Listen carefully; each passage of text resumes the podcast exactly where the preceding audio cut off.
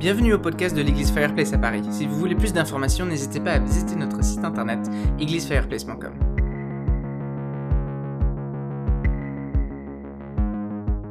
Qu'on puisse, euh, dès le départ, se plonger dans la parole de Dieu.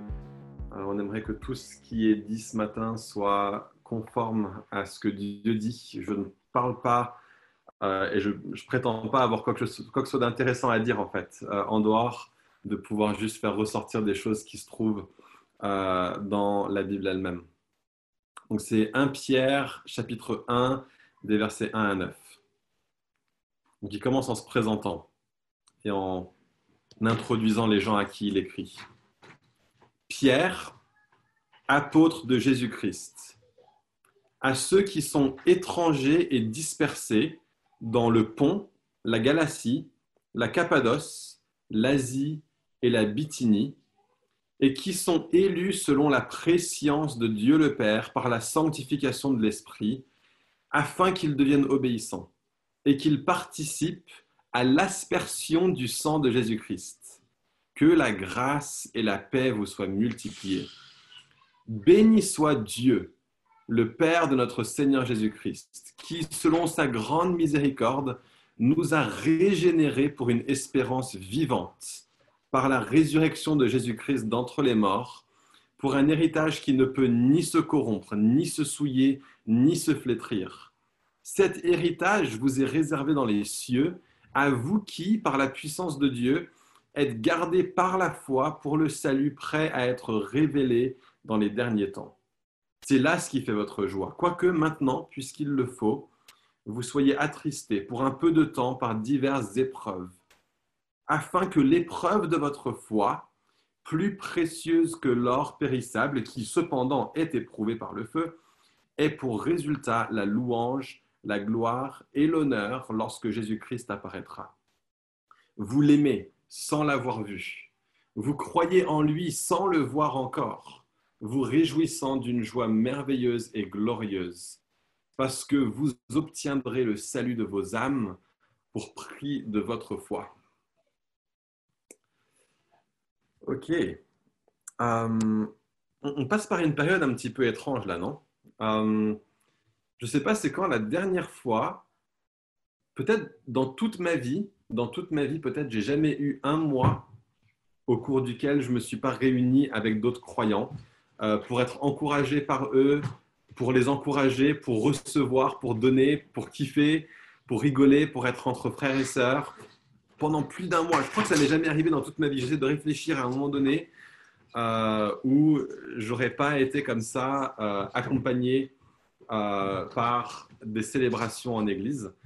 Euh, et je vais être franc, dans la vie normale, hein, hors confinement, il y a quand même des jours où bah, personnellement, je n'ai pas vraiment envie. Je n'ai pas vraiment envie de me réunir avec les gens et euh, il y a d'autres fois où c'est une joie absolue euh, de pouvoir vivre ça. Et euh, on, pourrait se dire que ce temps de confinement, ça va être une, une, vraie, vraie, vraie épreuve. Parce que moi, le fait de vivre ma foi sans le rassemblement fréquent, au moins hebdomadaire de l'Église, j'ai jamais essayé. J'ai jamais essayé parce que euh, je crois trop en la Bible pour me dire que ça puisse être une bonne idée euh, de chercher à faire ça. Euh, et, peut-être que vous êtes là et ça fait un moment que vous n'avez pas été connecté à une église. J'aimerais vraiment vous, encourager et vous dire que ce soit celle-ci ou que ce soit une autre. le fait de vivre en église est tellement, tellement une force pour notre foi. ce qui se passe, c'est que quand je compte que sur mes propres forces, eh ben, les jours où je me sens faible, eh ben, je me sens faible. Euh, mais quand on peut se rassembler en église, les jours où je me sens faible, il y en a d'autres qui sont forts à ma place, il y en a d'autres qui ont euh, la passion à ma place, il y en a qui ont l'envie à ma place euh, et qui me permettent à moi de regagner ma soif, de regagner mon envie.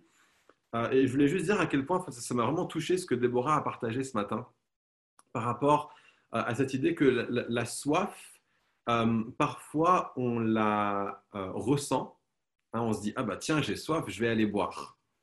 Et parfois, on ne la ressent pas, mais il y a quelque chose qui ne va pas très bien. peut-être que vous avez l'impression ce matin au niveau de votre foi que ça va pas top. Bah, peut-être que la parole de Déborah ce matin était là pour vous encourager et pour vous dire, tu sais quoi, tu as peut-être l'impression que tu n'as pas soif, mais le fait que tu vas pas bien, c'est exactement un signe que tu as soif. C'est juste que tu ne le repères pas comme de la soif. Donc va boire, va boire, va boire, va boire. Et tu vas te rendre compte qu'en fait, ce que je pensais peut-être être de l'apathie, ce que je pensais peut-être être du cynisme, ce que je pensais peut-être être de la paresse spirituelle, en fait, c'était une soif pour Dieu déguisée en autre chose. Peut-être même que vous êtes là ce matin et que vous n'avez pas vraiment euh, qu'est-ce qui vous a conduit à vous connecter euh, Mais peut-être que c'est Dieu qui est en train euh, de frapper à votre cœur et en train de dire, c'est quoi?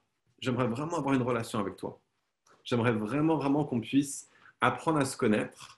Et, et, ce qui est en train de se passer, c'est que vous êtes en train de commencer à développer une soif pour Dieu, une soif en Dieu. Euh, c'est vachement fort finalement comme, euh, comme idée de pouvoir se dire ça. Euh, et, donc, ce qui se passe, c'est que on est en train de passer par une phase où à plein de niveaux, on peut vivre la crise sanitaire actuelle, la pandémie qui touche notre monde actuellement, on peut le vivre comme une épreuve. Et c'est de ça que parle ce texte dans 1 Pierre 1. On peut le vivre comme une épreuve. Euh, alors, ce n'est pas une épreuve euh, comme celle que vivaient les personnes euh, à qui était adressée cette lettre. Pour le contexte de cette lettre, ce qui se passe, c'est que les gens à qui on écrit, et très souvent d'ailleurs dans la Bible, quand il est parlé d'épreuve, ce de quoi on fait allusion, c'est à de la persécution physique actuelle envers des chrétiens. et donc, ce qui se passe, c'est que dans ce texte-là, les gens à qui Pierre écrit sont en train de passer par une persécution active euh, et virulente contre les croyants. Alors, ici, euh, l'épreuve par laquelle on passe, dans notre contexte à nous, il ne touche pas que les chrétiens. Euh, tout le monde autour de nous se trouve être éprouvé. L'enjeu, la difficulté de cette saison-ci qu'on est en train de traverser ne touche pas les chrétiens, que, que les chrétiens. Ce n'est pas la chasse gardée des chrétiens tout le monde se trouve être éprouvé euh, à différents niveaux, à beaucoup, beaucoup de niveaux. Euh, je veux dire, moi, je suis introverti.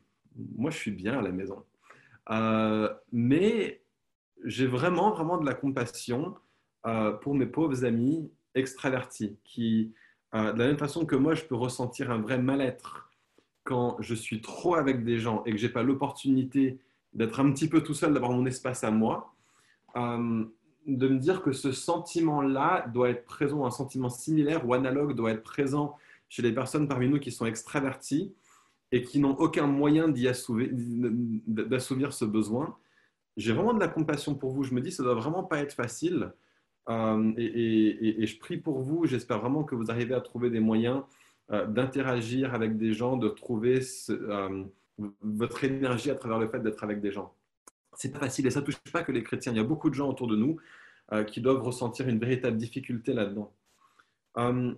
Pour d'autres personnes, il y a c'est l'isolement qui fait que c'est vraiment difficile. Il y, a, des gens, même parmi nous au niveau de notre Église, qui n'ont pas réussi à s'arranger pour pouvoir être avec d'autres personnes au niveau du confinement et vous êtes seul chez vous.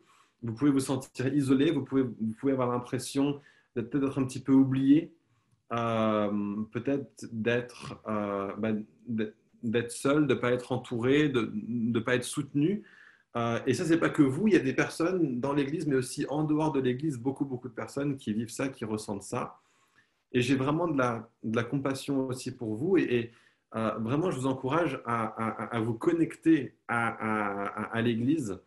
je ne sais pas si vous faites partie, on, a un groupe WhatsApp que Yvan et Caroline ont commencé qui permet de juste se lancer des petits défis, de balancer des délires. On fait un petit peu n'importe quoi dans le groupe. Euh, c'est vraiment, vraiment génial. Euh, et, donc voilà, je crois vraiment que c'est quelque chose euh, de, super. Si vous voulez rejoindre ce groupe WhatsApp, ben, n'hésitez pas, à envoyer un petit message à Yvan et Caroline. Vous pouvez même le faire dans le chat, là, ici, pendant, le, pendant le Zoom. comme tout le monde n'a pas forcément leur numéro de téléphone, mais si vous allez dans la partie converser, et qu'ensuite vous cliquez sur le bouton bleu en bas et que vous tapez Yvan et Caroline. Envoyez-leur juste votre numéro de téléphone et votre nom et prénom et ils pourront en discuter avec vous euh, pour voir si euh, c'est la bonne chose euh, pour vous de faire partie de ce, groupe. En tout cas, voilà, on veut vraiment faire des choses pour pallier à l'isolement.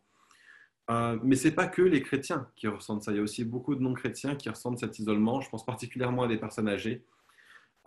et plus gravement, gravement que ça, on a des dizaines de milliers de familles endeuillées en France en ce moment. des situations économiques qui sont ultra compliquées pour beaucoup, beaucoup de gens. Euh, et, donc, dans toutes ces choses, il y a ces épreuves qui sont là et qui sont matérielles, mais il y a aussi une véritable épreuve euh, pour ceux d'entre nous qui croyons en Dieu, qui avons une relation vivante avec Dieu. C'est une véritable épreuve euh, au niveau de notre foi. En fait, une grande partie de ce que la Bible nous donne comme moyen de soutenir, quelque chose que la Bible nous donne par rapport à comment vivre au, moment de l'épreuve, c'est en fait des moyens de comment est-ce qu'on soutient et comment est-ce qu'on maintient notre foi euh, quand tout autour de nous se trouve chamboulé. Euh, il y a des solutions par rapport aux choses matérielles qui sont données dans la Bible, mais ce qui intéresse plus les auteurs bibliques, c'est de dire, mais euh, bien sûr que notre être physique se détériore de jour en jour, mais est-ce que notre être intérieur se retrouve renouvelé? Est-ce que notre être intérieur se retrouve nourri, se retrouve solidifier euh, à travers euh, ce que Dieu fait dans nos vies. Euh, et ce qui se passe, c'est que le fait que le monde se trouve ébranlé, ça peut être un sujet de chamboulement réel pour notre foi. Et donc ce matin, je voulais qu'on prenne un petit peu de temps pour reconnaître ça, pour se dire, OK, ça peut être une phase où pour beaucoup d'entre nous, on se pose des questions sur où est Dieu, qu'est-ce qui se passe, pourquoi ces choses-là arrivent, comment est-ce que euh, je peux réussir à euh, traverser ce temps euh, dans, dans tout ça? Alors, ce qui se passe, c'est que dans ce texte, dans 1 Pierre 1, versets 1 à 9, il y a trois choses que je repère et que j'aimerais faire ressortir ce matin à partir de ce texte. Première chose, c'est que l'épreuve est un contrôle technique pour notre foi. Deuxième chose, c'est que l'épreuve est une fenêtre ouverte pour notre foi. La troisième chose, c'est que l'épreuve, c'est un creuset pour notre foi. Alors, le contrôle technique. Euh, dans ce texte, ce qui se passe, c'est qu'on a Pierre qui écrit donc à une église. Cette église, elle vit la persécution. Elle, elle est vraiment en train de vivre un vrai truc. Hein. Et j'ai discuté avec Kevin euh, en, tout début de confinement. Euh, et on se posait la question de dire à partir de combien de temps de confinement est-ce que ça fera une vraie histoire super à raconter à nos petits-enfants? Je veux dire, si le confinement il dure un mois, oui, c'est une histoire intéressante à dire à nos petits-enfants. Je ne sais pas si vous savez, mais en l'an 2020, euh, on a dû rester un mois entier à la maison. On se dit oui, c'est une chouette histoire, mais bon, hein, ce n'est pas vraiment si intéressant que ça. Par contre, si on est obligé de rester confiné cinq mois, euh, là, ça fait un vrai truc. Là, par contre, on pourra vraiment en parler à, nos petits-enfants en, l'an 2065, en l'an 2070, et leur dire, eh, vous savez, quand j'étais plus jeune, on est vraiment passé par un truc qui était dingue, vous ne pouvez pas imaginer euh, ce qu'on a traversé. Ce qui se passe, c'est que là, les croyants de l'époque, eux, ils vivaient vraiment, vraiment quelque chose. Euh, c'est pas que leurs petits-enfants euh, que ça impressionne, ce qu'ils ont traversé, c'est nous aussi, 2000 ans plus tard, euh, qui devrions être impressionnés par le fait que nous avons des hommes et des femmes qui ont tenu ferme à leur foi en Jésus, à leur confession qu'il est vraiment le Fils de Dieu, qu'il est vraiment le trésor pour lequel tout le reste euh, ne, vaut rien par rapport à ce trésor, qu'il est vraiment ressuscité des morts. Ils ont tenu cette confession, ils ont tenu cette passion, alors que des personnes cherchaient à les tuer à cause de cette confession. On est en train de dire une lettre qui est écrite à des gens qui, parce qu'ils ont une relation vivante avec le même Jésus que nous, se font tuer pour leur foi, se font ostraciser, se font stigmatiser. Ils avaient vraiment, vraiment, eux, des trucs à raconter à leurs petits-enfants. Ils n'ont pas juste peur euh, de se mettre à moins d'un mètre d'une personne dans la file euh, du carrefour. Ils ont plutôt ce sentiment permanent qu'ils ne savent jamais s'il n'y a pas eu un délateur et qui vont se faire arrêter, qui vont se faire envoyer dans, l'arène des gladiateurs. Euh, ils se réunissent pas seulement avec le risque de se prendre une amende de 135 euros, mais avec le risque de se faire mettre euh, sur une croix le long euh, d'une des routes romaines qui entraient dans les villes où ils habitaient, euh, d'être mis sur une croix, soit d'y pourrir pendant quelques jours, ou bien de servir de flambeau humain pour les passants qui empruntaient cette route-là à la tombée de la nuit. C'est ça leur épreuve à eux. C'est ça ce que eux ils sont en train de traverser alors que Pierre leur écrit. Et donc, qu'est-ce que ça fait ce moment d'épreuve, de, persécution pour les premiers croyants qui reçoivent cette lettre? Bah, La première chose, c'est le contrôle technique. L'épreuve éprouve. Hein, l'épreuve pourvoit la preuve de quelque chose. C'est dans l'étymologie du mot. L'épreuve pourvoit la preuve de quelque chose. La preuve de quoi? Eh bien, la preuve de votre foi. Regardez, les moments d'épreuve, ça fait ça ce qui se passe, c'est qu'il y a beaucoup, beaucoup de croyants qui doutent de leur salut.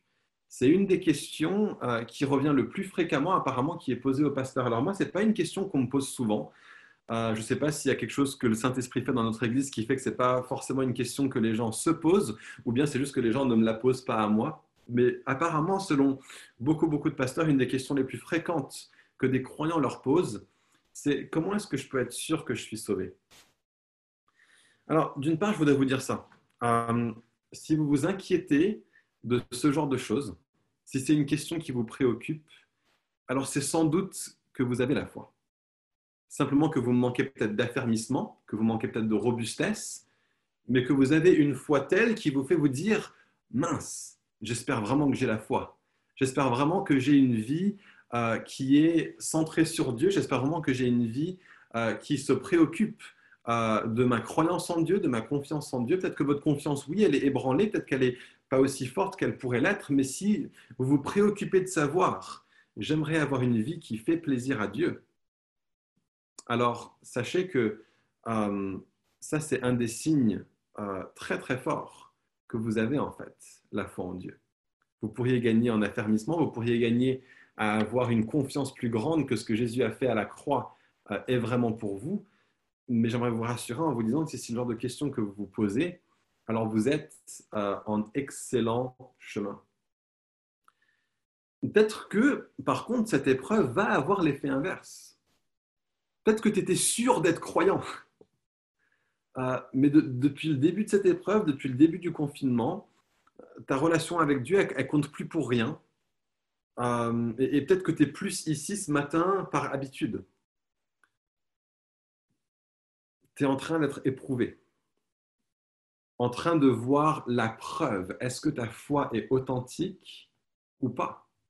Et si elle ne l'est pas, alors cette preuve est absolument salutaire pour toi parce qu'elle te fait te rendre compte. Mince, il y a quelque chose dont je ne m'étais pas rendu compte. Mince, il y a un vrai souci. Peut-être que finalement, euh, il manque. J'avais une fois que j'ai hérité tête de mes parents, j'ai jamais fait une démarche personnelle avec Dieu. Peut-être que je fais ça euh, par tradition, mais il me manque, moi, une réponse personnelle à Dieu. Peut-être que c'est quelque chose que j'ai fait sous le coup de l'émotion pendant un temps, euh, mais ce qui se passe, c'est que ce moment peut être salutaire pour toi. Euh, peut-être qu'il n'y avait jamais rien qui avait secoué ta foi jusqu'ici, et aujourd'hui ta foi est en train d'être secouée, en train de révéler que les fondations sont extrêmement friables et qu'il y a un vrai, vrai truc à faire de dire je reviens à Dieu et, je vais cette fois-ci me lancer dans ma foi en Dieu, pas à cause de ce que Dieu peut m'apporter, mais parce que simplement je vois qu'il a plus de valeur que tout le reste autour de moi. Vous savez, Jésus a raconté une histoire qui donne des exemples de différentes personnes qui répondent au message de l'Évangile. Euh, c'est une histoire qu'on appelle la parabole du semeur. Euh, et ce qui se passe, c'est que dans la parabole du semeur, le semeur euh, jette des graines à différents endroits dans différents terrains. Et les graines réagissent différemment dépendant du terrain dans lequel ils se trouvent. Et une de ces graines, elle grandit très très vite. Et c'est impressionnant.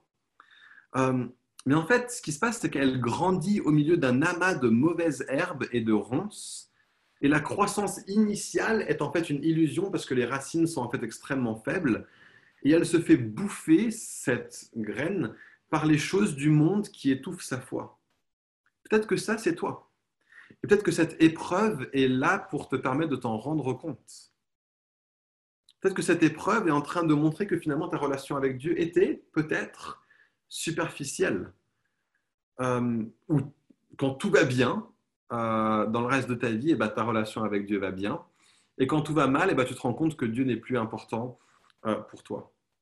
Et si ça c'est le cas, est-ce que ce serait possible que ce n'était pas avec le donateur que tu avais une relation, mais avec les dons qui viennent du donateur, que, que, ta foi était encore centrée euh, sur les choses que Dieu pouvait te donner plutôt que d'avoir une relation qui est centrée sur Dieu lui-même pour qui il est. Et, moi, je crois vraiment, véritablement, et surtout parce que je vous vois et que, je vous suis, pour beaucoup d'entre vous qui faites partie de l'Église, je suis tellement, tellement content de voir que c'est contrôle technique validé. Euh, peut-être même pour tous. Moi, j'arrive pas à penser à des personnes aujourd'hui là qui sont avec nous, à qui je dirais, ah, ah, je suis en train de me dire, ça va pas très bien au niveau de leur foi. Non, moi, je, vois de plus en plus de communautés. Je vois de plus en plus d'attachement à Dieu. Je vois de plus en plus de passion. Euh, je vois des gens qui se connectent pour vivre un temps de louange avec Dieu tous les jours. Ou s'ils peuvent pas se connecter à 18 heures parce qu'ils ils prennent du temps avec Dieu autrement. Je vois des gens en train de partager des pensées. Je vois des gens en train d'appeler des gens pour savoir comment est-ce qu'ils vont. Alors, alors que ce n'était pas quelque chose qui se faisait avant. Franchement, honnêtement, moi, je suis en train de me dire, dans sa globalité, Fireplace, contrôle technique validé. Je suis super content de voir ce que Dieu est en train de faire euh, à, travers ça.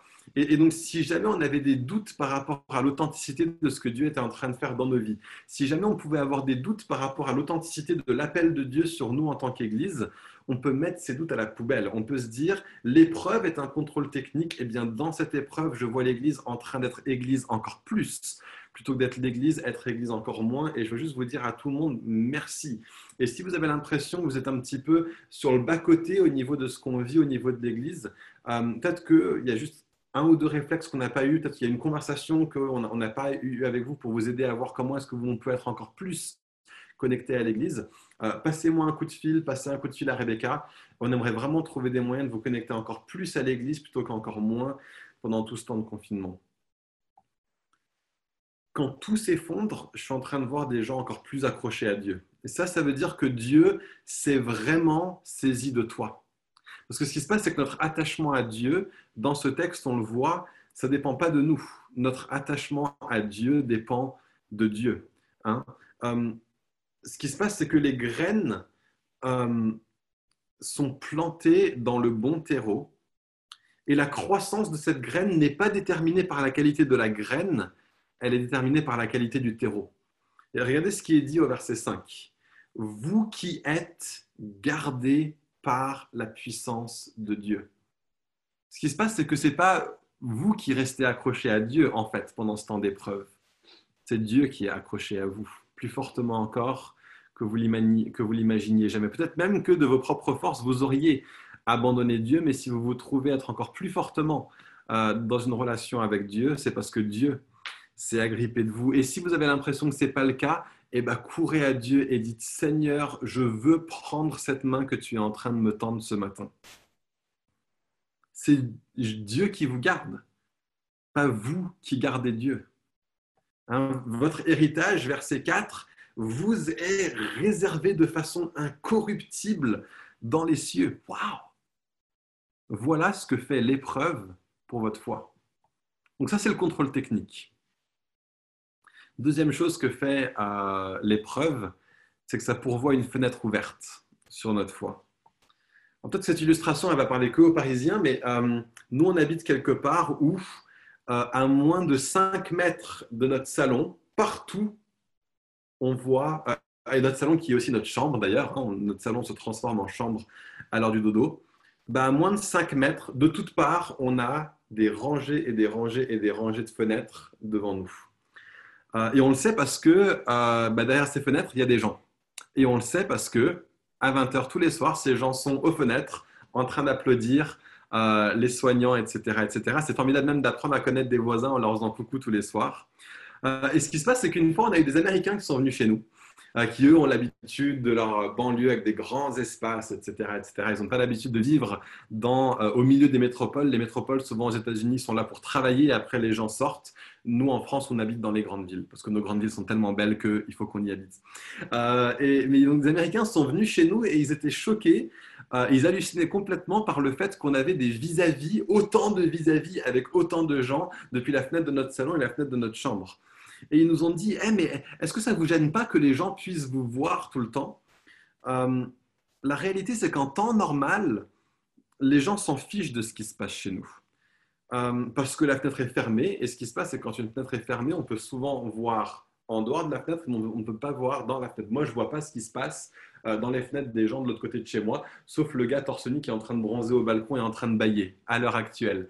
Euh, vous voulez que je vous le montre ou pas? Non, allez, non, c'est un petit peu chaud. mais ce qui se passe, c'est quand les fenêtres sont ouvertes, on voit ce qui se passe à l'intérieur. Euh, et, la réalité, c'est qu'en temps normal, les gens s'en fichent de ce qui se passe chez nous. Euh, parce que d'une part, ben, les gens ne sont pas chez eux. Hein. À Paris, on ne reste pas vraiment souvent chez nous parce que ben, c'est assez exigu, qu'on a des cafés à plus savoir quoi en faire, donc on passe notre temps au bistrot euh, en, terrasse. Ben, là, on ne peut pas. En plus, on est chez nous. En plus, il fait beau, donc les gens sont chez eux et les fenêtres sont ouvertes. Et donc les gens voient tout. Et ça les intéresse beaucoup plus, d'ailleurs. Et vous savez quoi? Qu'on habite à Paris ou qu'on n'habite pas à Paris, l'épreuve fait ça, pour nous aussi. La réalité, c'est que euh, la plupart des gens qui sont ici, connectés à ce Zoom, euh, les membres de l'Église, euh, vous êtes croyants, vous croyez en Dieu. Et la réalité, c'est que bien, bien souvent, en tout cas ça peut paraître comme ça, bien, bien souvent, bien que vous aimeriez que votre foi brille, bien que vous aimeriez que les gens soient constamment en train de vous poser des questions par rapport à votre foi en Dieu parce que vous avez tellement envie de partager la joie que c'est de connaître Jésus, la plupart du temps, les gens ne nous posent pas de questions. La plupart du temps, les gens s'en fichent un petit peu du fait qu'on dise qu'on a une relation vivante avec Dieu, que c'est la meilleure chose qui nous soit arrivée, que Jésus est merveilleux, qu'il est formidable, qu'il est notre vie, notre vitalité, qu'il est notre salut, notre vie éternelle, qu'il est le message qui transforme notre vie. On a beau en parler en général, bah, les gens s'en fichent un tout petit peu. Euh, c'est fenêtre fermée. Mais ce qui se passe quand il y a une épreuve, et surtout une épreuve qui touche tout le monde, peut-être que les fenêtres sont en train de s'ouvrir. Peut-être que les gens commencent à s'intéresser un tout petit peu à Ah, bah tiens, il m'avait pas dit une fois qu'il euh, aimait Jésus, que ça, voilà, machin. Bon, je m'en fichais à l'époque, aujourd'hui, ça me parle peut-être un tout petit peu plus. Je vais... Parce qu'en fait, ce qui se passe, c'est que j'ai l'impression qu'on vit dans un monde aujourd'hui, euh, et c'est vraiment une bonne chose, euh, où tout le monde a soif d'authentique, tout le monde a soif de quelque chose de profond, tout le monde a soif de quelque chose de vrai. Et euh, ce qui se passe, c'est que tellement souvent, on, vit dans un monde extrêmement superficiel, et même la foi chrétienne peut être vue, et même peut être vécue de façon superficielle. Et instinctivement, tout le monde sait que le moment où on peut vraiment voir ce qui se passe chez les gens, c'est quand il y a une épreuve. Et donc là, comme tout le monde est en train de passer par une épreuve, peut-être que euh, on a de plus en plus de gens qui sont paniqués, par exemple, par rapport au présent. Est-ce qu'on va avoir assez de stock au supermarché? Est-ce qu'on va être éligible au chômage technique? Peut-être même que pour vous, c'est le cas. Peut-être que vous êtes euh, paniqué par rapport au présent. Peut-être que vous êtes ici et que vous ne connaissez pas Dieu et que vous vous trouvez aussi avoir ce sentiment soit de légère panique, voire même un petit peu plus que ça par rapport au moment présent. C'est ce qui a conduit beaucoup de gens à faire des stocks de papier toilette. Euh, il y a beaucoup de gens aussi qui euh, sont à bout ou bien qui vont l'être sur la durée. Comment est-ce qu'on va réussir euh, à faire notre travail quand il y a les enfants à gérer? Comment est-ce que je peux maintenir le PEPS dans mon couple quand on est les uns sur les autres tout le temps? Peut-être que pour vous, ce sentiment de lassitude a commencé à s'installer, peut-être qu'il s'est déjà installé, peut-être qu'il le fera dans les semaines, dans les mois qui viennent. Il y a beaucoup de gens qui angoissent par rapport au futur aussi. À quoi va ressembler l'avenir? Est-ce qu'il y aura du travail? Comment est-ce que je vais valider mon année à la fac? Euh, Est-ce que ça va avoir des conséquences négatives euh, sur mon avenir professionnel, le fait que j'étais en fin de master en l'an 2020, année du confinement, et, le cours, et le cours de l'économie et mes vacances que j'ai réservées il y a quatre mois pour cet été, et l'état de santé de mes plus proches pendant le confinement, ou encore plus l'état de santé de mes plus proches pendant le déconfinement. Est-ce qu'il va y avoir une deuxième vague? Peut-être que pour vous aussi, toutes ces questions sont en train de se poser. Et, la réalité, c'est que toutes ces personnes qui jusque-là ne regardaient jamais chez vous comme si vos fenêtres étaient fermées, d'un seul coup regardent chez vous. Hein, si vous constatez un petit peu le verset 7, c'est maintenant que votre foi va paraître plus précieuse que l'or. Parce que les projecteurs sont mis dessus. Les fenêtres sont grandes ouvertes, vos voisins, vos amis, votre famille vous observent. Qu'est-ce que vos voisins, vos amis, votre famille va voir? Regardez ce que dit Jonathan Edwards. La vraie vertu n'est jamais aussi admirable que lorsqu'elle est la plus opprimée. C'est bon ça, non? La vraie vertu n'est jamais aussi admirable que lorsqu'elle est la plus opprimée, et l'excellence divine du christianisme véritable n'est jamais autant à son avantage que lorsqu'elle se trouve face aux plus grandes épreuves. C'est là que la foi apparaît bien plus précieuse que l'or. Les mêmes mots que ce qui viennent dans ce texte. J'aime trop ça. L'excellence divine du christianisme véritable n'est jamais autant à son avantage, n'est jamais sous, vu sous un, aussi bel angle, n'est jamais sous un jour aussi bon que lorsque nous sommes face aux épreuves les plus grandes. Et regardez à quoi ça conduit, cette fois dans l'épreuve.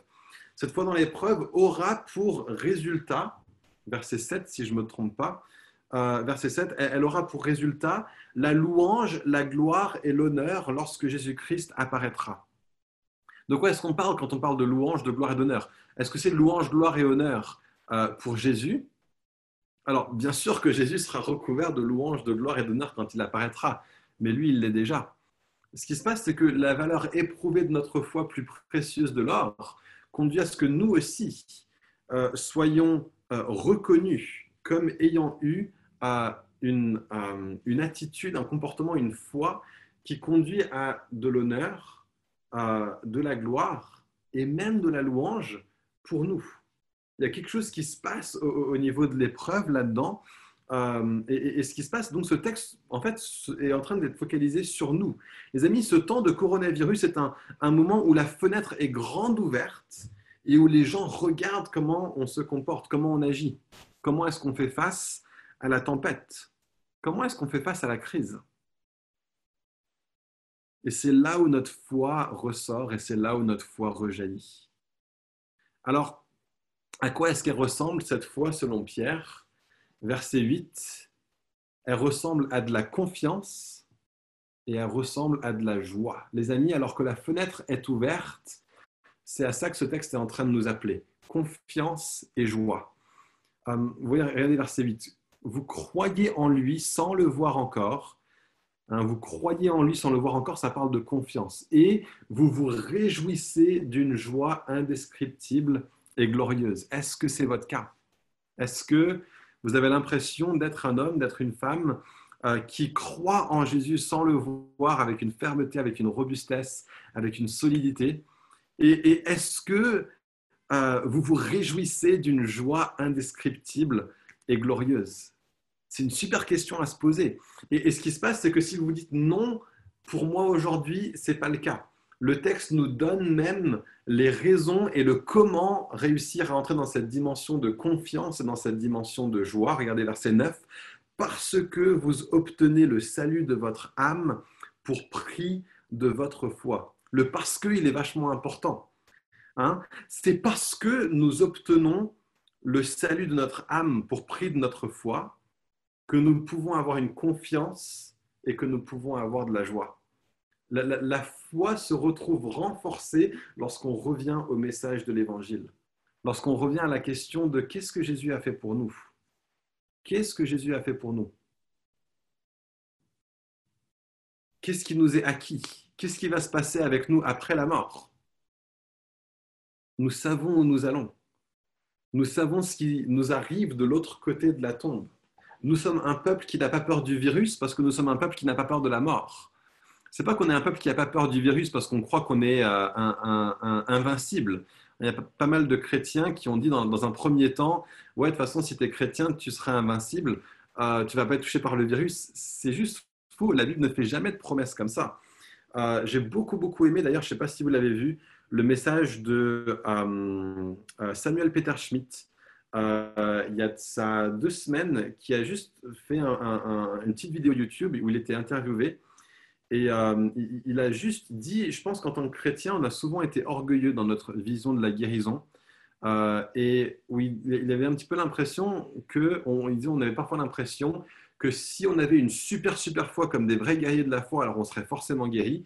Euh, et si on n'était pas guéri, bah, c'est que peut-être que non. Et il dit, les amis, on a été profondément orgueilleux. Et je trouvais ça très, très beau venant de sa part. Il y avait vraiment quelque chose de puissant dans ce qu'il était en train de partager. Euh, et, de dire, il, a il a dit, il y a des, amis à moi, des frères à moi, des, des sœurs à moi qui sont partis, qui ont été emportés par ce virus et j'ai rien à leur envier au niveau de leur foi. C'est pas parce qu'ils avaient une foi moindre que moi que moi j'ai été guéri du virus et eux non. Euh, et, je pense que c'est vachement important qu'on rentre dans cette dimension de se dire nous n'avons pas peur de ce virus, pas parce qu'on pense qu'on est invincible. Nous n'avons pas peur de ce virus parce que nous savons ce qui nous arrive au-delà de la tombe. Nous sommes un peuple qui n'a pas peur du virus parce que nous sommes un un peuple qui n'a pas peur de la mort. Ernest Becker a dit que la plupart de nos décisions sont basées sur la peur et que notre peur maîtresse est une peur de la mort. Toutes les décisions qu'on prend, hein, je, dois trouver du travail. Pourquoi je dois trouver du travail? Je dois trouver du travail pour avoir de l'argent. Pourquoi je dois avoir de l'argent? Parce qu'il me faut euh, de la nourriture. Pourquoi il me faut de la nourriture? Parce que sinon je vais mourir et je n'ai pas envie de mourir. Hein, il dit qu'en gros, toutes nos décisions sont d'une façon ou d'une autre motivées par une peur de la mort.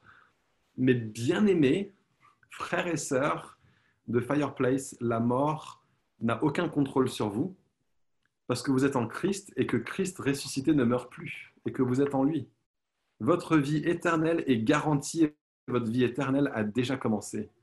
La mort physique qui nous touchera, à moins que Jésus revienne avant, mais la mort physique qui nous touchera tous est un bref hiatus entre votre vie terrestre présente et la vie éternelle que Jésus a garantie pour vous. C'est pas beau ça?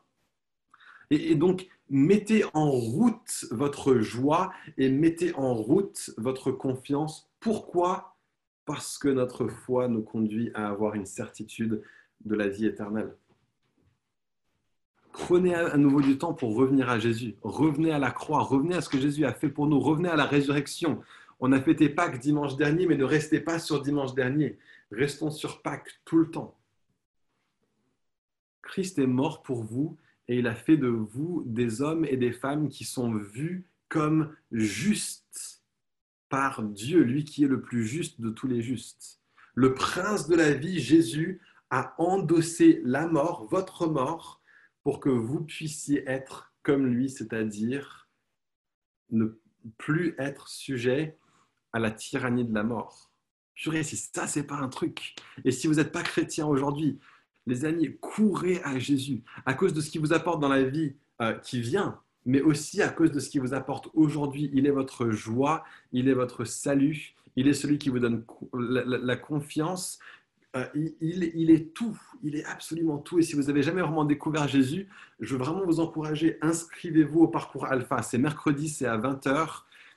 Et vraiment, vraiment, ça, ça a révolutionné la vie de tellement, tellement de personnes de faire le parcours Alpha. Euh, et, je pense que ça peut vraiment, vraiment être quelque chose qui vous parle.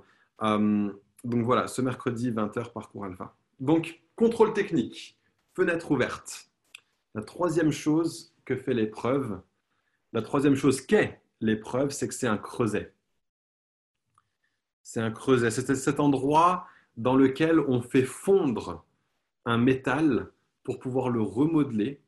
Mais ce qui se passe, c'est que quand l'or est passé au creuset, c'est oui, c'est pour le modeler, et, Dieu nous modèle et nous forme à travers ça, mais c'est aussi pour faire un truc très très important, c'est pour l'épurer.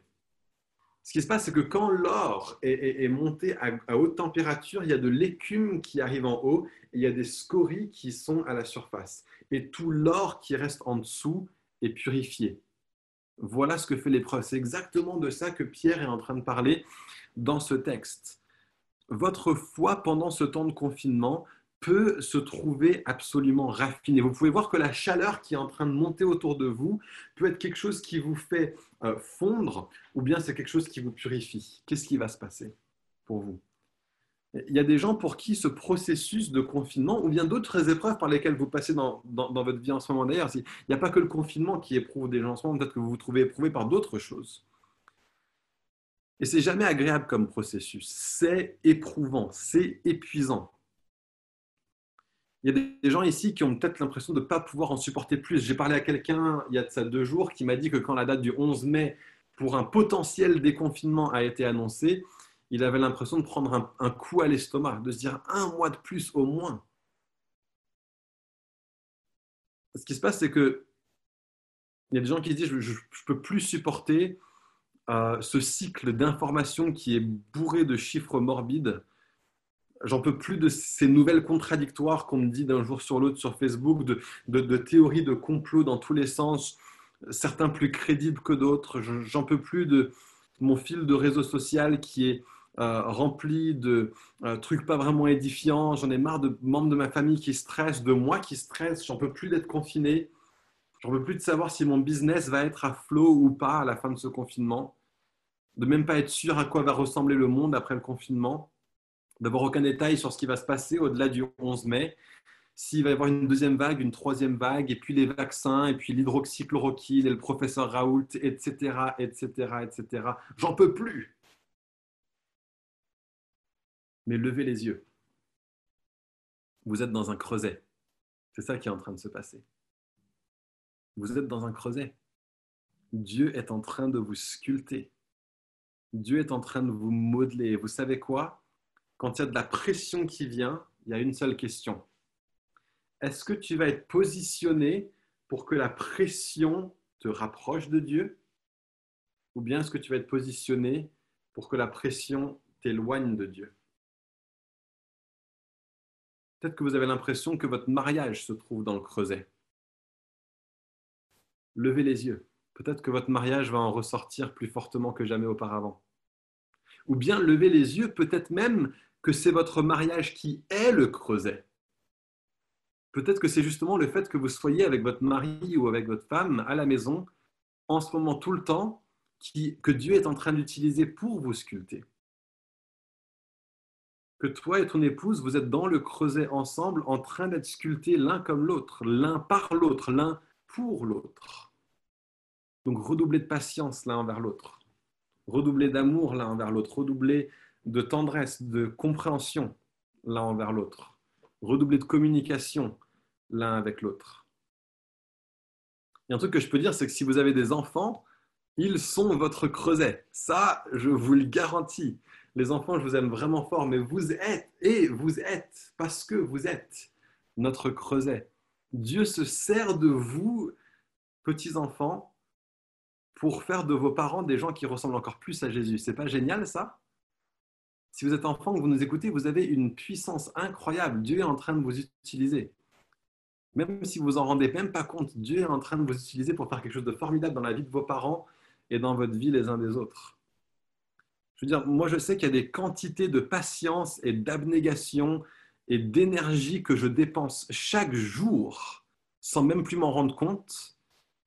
Et cette quantité euh, euh, de patience, d'abnégation et d'énergie, si j'avais eu à les exprimer il y, a, six ans avant que j'ai mon premier enfant, ça m'aurait, j'aurais fini la journée complètement épuisé. Il y a ça juste quelques courtes années. J'ai changé, j'ai évolué, j'ai grandi parce que Dieu s'est servi des choses de ma vie euh, pour me conduire à grandir. Et les amis, la situation dans laquelle nous nous trouvons actuellement peut être une situation dans laquelle Dieu, euh, pour nous rendre plus conformes à son Fils. Ça, c'est vraiment, vraiment quelque chose de fort. On peut être profondément reconnaissant envers Dieu pour ça. Alors, ce n'est pas de dire... Euh, Dieu a euh, commandité toutes ces choses parce que la seule chose qui l'intéresse, c'est de vous changer. Non, euh, Dieu veut guérir les gens. Dieu veut que cette maladie cesse. Dieu veut qu'on fasse tout ce qui est en notre pouvoir à travers la prière, à travers l'action, à travers le confinement, pour que cette maladie cesse aussi vite que possible. Ce n'est pas l'idée de dire Dieu a voulu ça. Mais peut-être que Dieu se sert de ça dans son plan. Peut-être que Dieu utilise ça euh, pour nous conduire plus proche de lui. je pense que tellement souvent, moi, je pense que je peux être vraiment comme ça. Je peux beaucoup, beaucoup me focaliser sur euh, la ligne d'arrivée. Très souvent, Dieu est plus intéressé euh, par ce qui se passe avec nous pendant le processus que exactement là où il veut nous conduire. Et, je pense qu'il y a vraiment quelque chose à, nous dire, Seigneur, qu'est-ce que tu es en train de faire en moi à travers ça? Est-ce qu'il y a des craintes qui sont en train de ressortir dont je ne me rendais pas compte? Contrôle technique. Euh, est-ce qu'il Est-ce que je me rends compte que je m'empêche de briller devant les personnes qui pourraient être particulièrement interpellés, qui ont besoin peut-être de Jésus plus encore qu'à aucun autre moment de leur vie? Est-ce que ma fenêtre est vraiment ouverte? Euh, Et est-ce que vous êtes en train de vous laisser sculpter? Est-ce que vous vous rapprochez de Dieu à mesure que la pression monte au milieu de cette épreuve? Et ce n'est pas seulement pour ce qu'on est en train de traverser maintenant. Euh, dès que vous avez l'impression d'être face à une épreuve, considérez le contrôle technique, considérez la fenêtre ouverte et considérez euh, le, creuset. Voilà ce que Dieu fait à travers l'épreuve, voilà ce que ce texte de 1 Pierre a à nous dire. Et euh, j'aimerais juste qu'on prenne un petit peu de temps pour prier. J'aimerais vraiment particulièrement si euh, vous êtes là, peut-être que vous ne connaissez pas Dieu, vous n'avez pas vraiment une relation avec lui, vous n'en avez jamais eu jusque-là, de vous dire peut-être c'est la première fois de votre vie que vous allez prier. Bah, venez, on prie ensemble. Et peut-être que vous êtes juste tout seul chez vous, toute seule chez vous. Mais prenez du temps à parler à Dieu. Euh, il y a un moment dans la Bible où, Jésus il dit, voilà, je me tiens à la porte et je frappe. Euh, et j'ai envie de rentrer chez vous. Et celui qui me laisse entrer, je vais entrer et je vais souper avec lui et lui avec moi. Euh, et ce moment-là, ça peut être maintenant pour vous.